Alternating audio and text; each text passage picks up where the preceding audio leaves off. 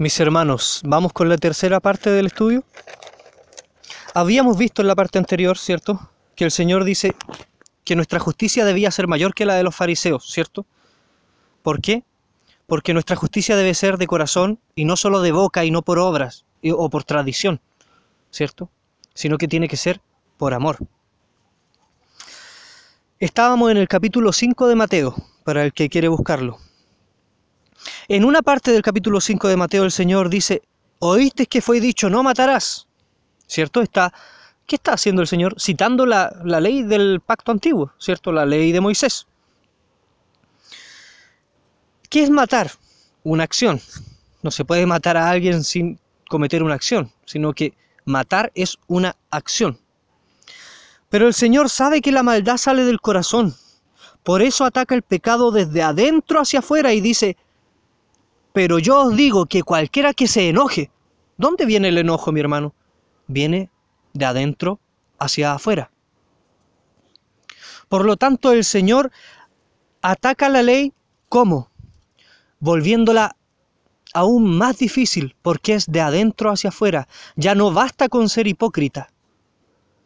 Ya no basta con hacer cosas para que los demás las vean y los demás eh, eh, se compren la pomada de que uno es muy bueno. Sino que el Señor dice que tiene que ser de adentro hacia afuera. ¿Oíste que fue dicho en la ley? O sea, le estaba nombrando la ley, la ley que les dio Moisés. Bueno, Dios por medio de Moisés, pero recordemos que los judíos eran idólatras con Moisés, ¿cierto? Les dice, no matarás. Pero yo os digo que cualquiera que se enoje, pone el enojo a la altura de un homicidio, el Señor Jesús, mostrando, ¿cierto?, que la ley debía cumplirse primeramente de adentro hacia afuera. Esa era la intención de la ley. En el versículo 23, del 23 al 26, eh, el Señor nos pone una escena. Si tú vas a llevar una ofrenda delante de tu altar y tienes algo en contra de alguien, anda y arréglate, porque si no tu ofrenda no sirve. ¿De qué sirve que traigas una ofrenda si por dentro estás lleno de porquería? Tu ofrenda no sirve para nada, ni va a ser recibida, sino que va a ser contada como pecado y como una falta de respeto delante de Dios. Pero si tu obra viene con amor y tú tienes las cosas bien para, para ofrendar, cualquier cosa puede ser una ofrenda material, eh, cualquier cosa, ¿cierto? Una, una, alabanza al Señor, un texto bíblico, una oportunidad, una moneda para el ofrendero, eh, eh, ¿cierto? Todo esto, si uno no lo hace primeramente de corazón, le cuenta como pecado, mi hermano. ¿Cierto? Ahora, el Señor Jesús nos da el nuevo pacto desde el capítulo 5 de Mateo hasta el capítulo 7. Toda esa predicación es el nuevo pacto. ¿Cierto? Pero ojo, ¿de dónde saca el Señor el nuevo pacto? El Señor mismo les dice en el capítulo 7, versículo 12, les dice, trata a los demás como te gusta que te traten a ti. O sea, eh, lo que queréis que hagan los demás con vosotros, así también vosotros haced con ellos. O algo parecido dicen algunas versiones, ¿cierto? Y luego dice, porque esto es la ley y los profetas. ¿Qué estuvo predicando el Señor Jesús desde el capítulo 5 al 7? La ley. Eso es lo que estuvo predicando, la ley y los profetas. ¿Y de dónde sacó la ley y los profetas? Del antiguo pacto, mi hermano. Pero se fijó que el Señor dejó fuera todas las tradiciones. Hizo una predicación, ¿cierto?, sobre la ley y los profetas, dejando fuera todas las tradiciones mostrando que en el nuevo pacto lo esencial era lo de adentro, y que en el nuevo pacto lo esencial era cumplir por amor. En Gálatas 5:14 dice, toda la ley se cumple en esto, amar al prójimo como a uno mismo. En Mateo 22, del 37 al 40, dice que hay que amar a Dios y amar al prójimo, y que toda la ley se resume en eso. Por lo tanto, lo que el Señor deja fuera de la ley son las tradiciones que se volvían gravosas. Mi hermano, me gustaría darle un ejemplo bíblico de estas cosas, porque alguien me puede decir que, me, eh, que yo estoy hablando por las mías, ¿cierto? Pero le voy a dar un ejemplo, le voy a dar otros ejemplos con el mismo Señor Jesús, ¿cierto? Para que vea usted que el Señor Jesús eh, atacó las tradiciones, ¿cierto? Atacó las tradiciones porque eran las tradiciones las que impedían que las personas eh, cumpliesen realmente.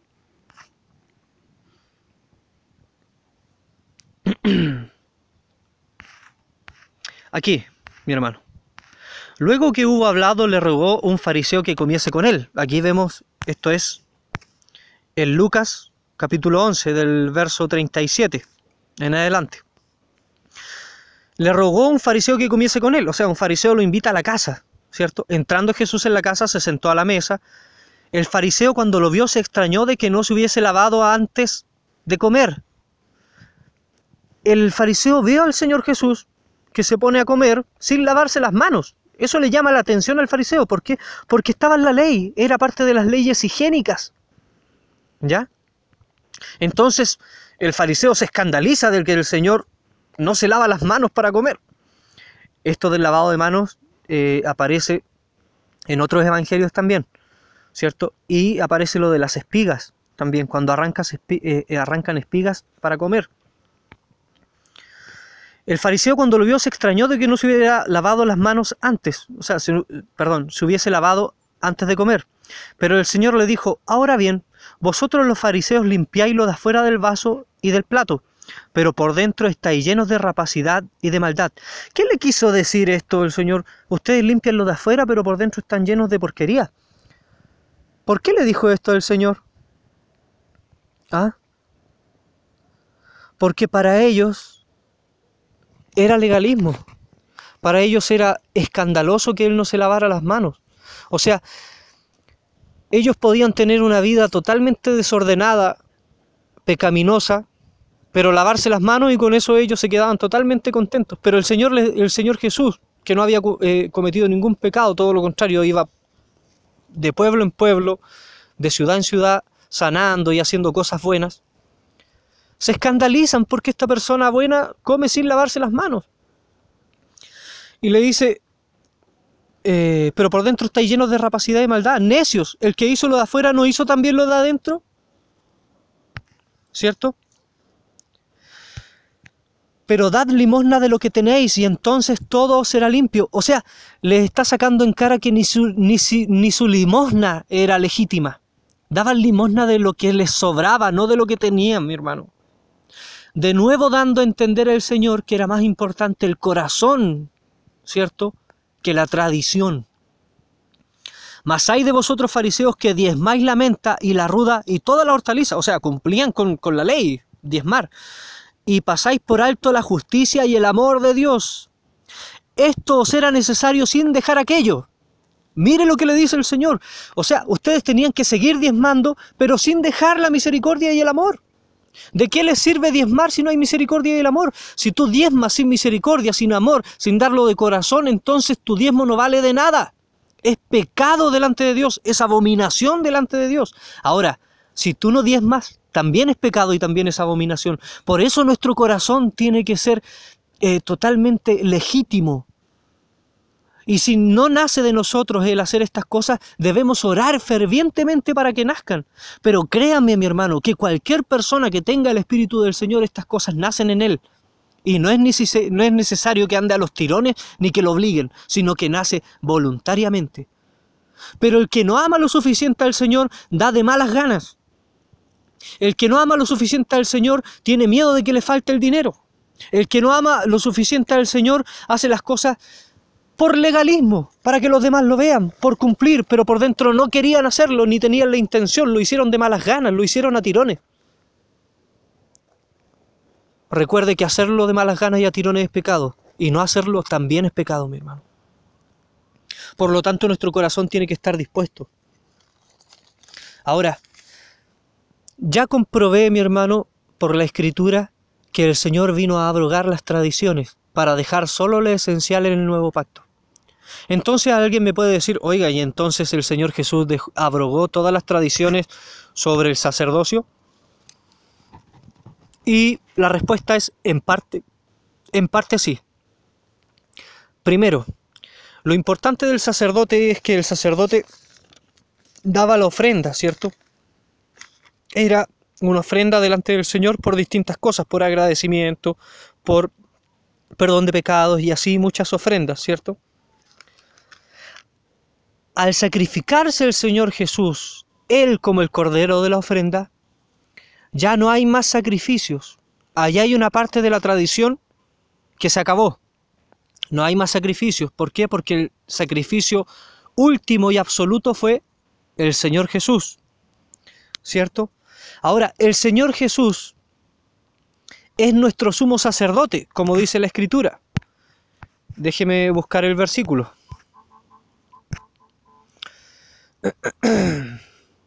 y fue declarado por Dios sumo sacerdote según el orden de Melquisedec.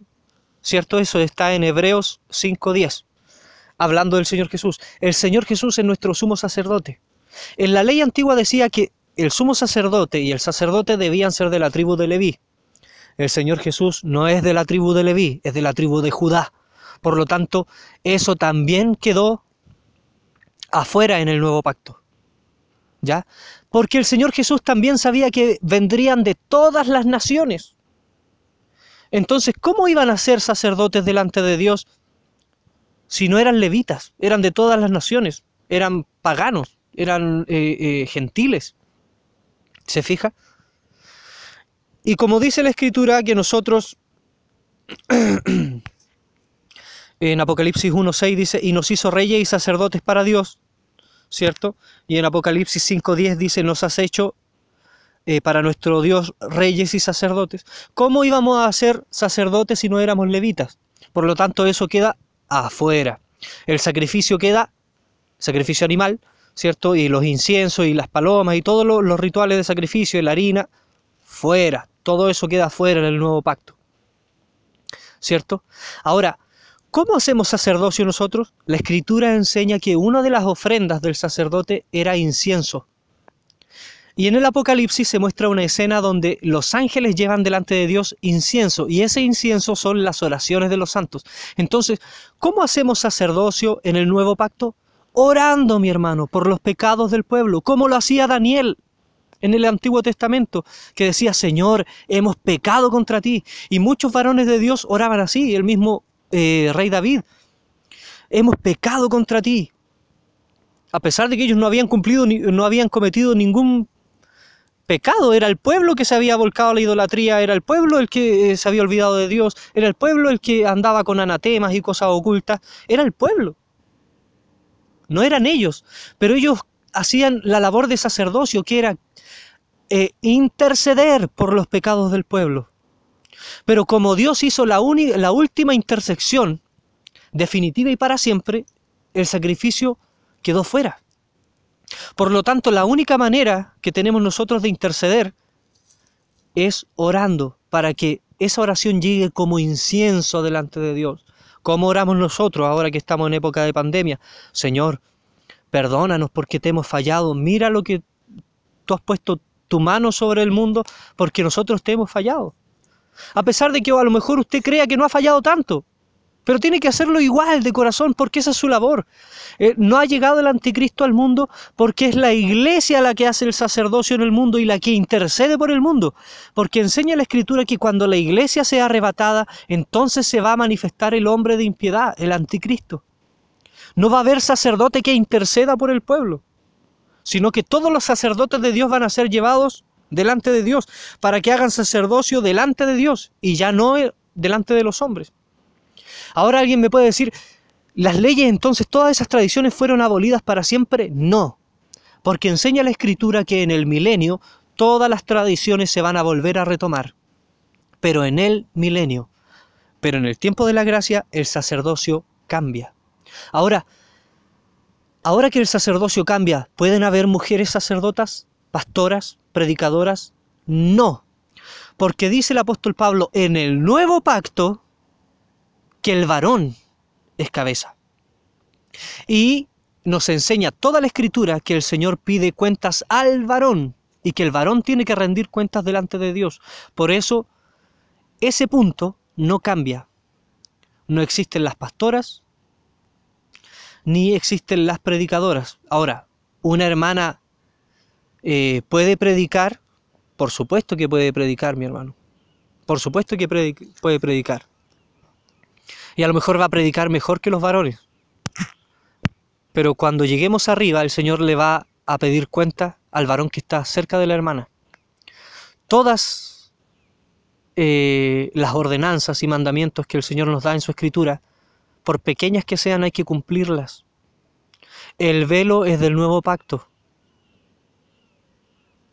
El, orden eh, para hablar en lenguas de, eh, dentro de la iglesia es del nuevo pacto. que sean los varones los que ministren, está en los dos pactos. ¿Se fija? Eso no puede ser cambiado de ninguna manera. Si el Señor Jesús dijo que la ley no pasará hasta que el cielo y la tierra pasen, entonces ¿cómo hay personas que se sienten con el derecho a decir que ciertas cosas de la ley sí y otras cosas no? Solamente porque no les acomodan. Mi hermano, esto es re fácil. El que ama a Dios cumple con lo que Dios le manda y lo hace gozoso y lo hace de buena voluntad. Pero, ¿cuánto es el amor que nosotros tenemos para con Dios? ¿Es suficiente como para demostrarle que somos capaces de cumplir todos los mandamientos que Él nos da? Y si fallamos en alguno, no importa, por lo menos lo intentamos y perseveramos. Pero si fallamos le pedimos perdón y volvemos a intentarlo. Pero hay personas que ni siquiera lo, lo intentan. Por querer agradar a la hermana le dan predicación, le dan ministerio, ¿cierto? Por no querer quedar mal con los demás. Pero, mi hermano, es menester obedecer primeramente a Dios y no a los hombres. Le acabo de demostrar en este estudio por la escritura que lo que el Señor abolió son las tradiciones, pero la ley en sí que viene del cielo jamás será abolida. La forma que Él estableció jamás será abolida. Al que puso por cabeza siempre lo va a tener por cabeza y cuando llegue delante de Él a juicio, le va a pedir explicaciones a ti te puse como pastor. ¿Qué hace tu esposa ahí opinando sobre cosas que yo no le di la autoridad de opinar? ¿Por qué te está dando recomendaciones que yo no te estoy dando? ¿Por qué se mete en cosas que son pastorales? Mi hermano, hay que tener ojo. No hay pastoras, ni hay hermanas que influyan en los pastores. La esposa del pastor no puede influir en el pastor ni en las decisiones del pastor.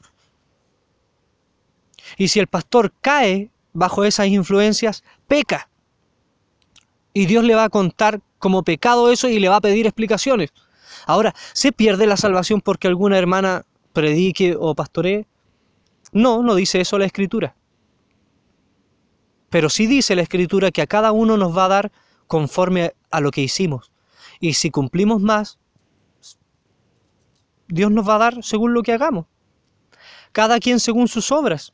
Por eso tenemos que tratar de, cumplir lo más posible. Si bien el apóstol dice que la salvación no es por obras, sino por fe y por gracia, y que todos los patriarcas fueron salvos por la gracia, poniendo a ejemplo a Abraham, ¿cierto? El apóstol Pablo. El apóstol Santiago también dice que nosotros tenemos que cumplir con ciertas obras. ¿Por qué? Porque imagínese, ¿cómo verían los del mundo que nosotros somos cristianos si en nosotros no hay una conducta diferente? Y en la conducta van obras, mi hermano. La fe actúa juntamente con las obras, pero ya no por imposición, sino por amor. Entendamos esto, mi hermano. Entendamos esto. Porque cualquiera que no cumpla estos mandamientos pequeños, como usar un velo, que no es nada, predicar la mujer o las pastoras, va a ser llamado pequeño. El que enseñe esas cosas va a ser llamado pequeño en el reino de los cielos. La mentalidad del humano dice, oye, estas cosas son tan pequeñas que no las voy a hacer. Pero Dios dice todo lo contrario, esto es tan pequeño que deberías cumplirlo, por lo pequeño que es. Y así nos va a juzgar el Señor arriba. Así que, bueno, espero que no se me haya quedado nada, mi hermano. Eh, en el tintero. Entendamos, mi hermano, que el Señor Jesús es nuestro abogado que los judíos mesiánicos deben cumplir la ley porque son judíos mesiánicos, pero aunque tengan que cumplir la ley están bajo la gracia. Así que si fallan, el Señor Jesús les perdona. Pero el judío que no es mesiánico de- de- debe cumplir toda la ley porque está bajo la ley. Y si falla es culpable de toda la ley porque no ha aceptado al Señor Jesús. Por lo tanto, nadie intercede por él, no tiene abogado. El judío mesiánico debe cumplir con más cosas delante de Dios por la ley judía que el gentil que es mesiánico. ¿Cierto? Porque Jesús es nuestro abogado. Pero los que llegan arriba sin Cristo no tienen abogado, mi hermano. Y acuérdese que en un juicio se juzga al culpable en base a la ley. Así que la ley también va a estar arriba. El Señor los bendiga mucho, hermanos. Espero que esto haya quedado claro. Y bueno, el hermano Eric Santibáñez de Mepech, bendiciones en nombre de Cristo Jesús.